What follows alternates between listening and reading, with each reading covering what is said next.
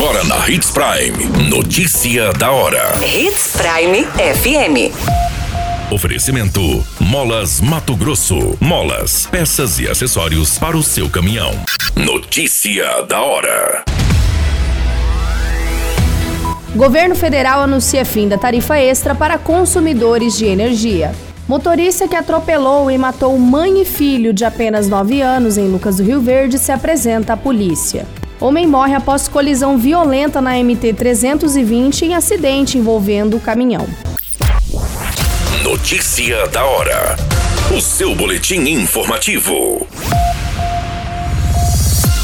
O presidente da República, Jair Bolsonaro, anunciou nessa semana o fim da bandeira de escassez hídrica, em vigor desde setembro do ano passado e que gerava uma taxa extra na conta de energia elétrica de R$ 14,20 a cada 100 kWh consumido. Com o fim da bandeira, não haverá mais a cobrança de taxa extra na conta. A medida entra em vigor a partir do dia 16 de abril, segundo as informações do presidente.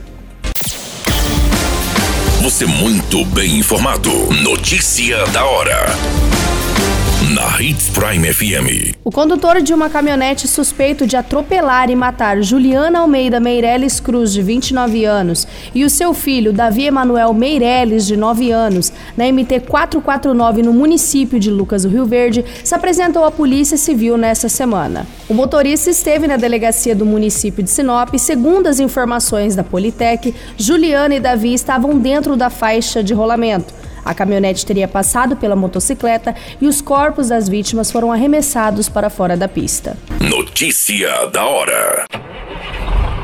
Molas, peças e acessórios para seu caminhão é com a Molas Mato Grosso. O melhor atendimento, entrega rápida e as melhores marcas você encontra aqui. Atendemos atacado e varejo. Ligue 3515 9853.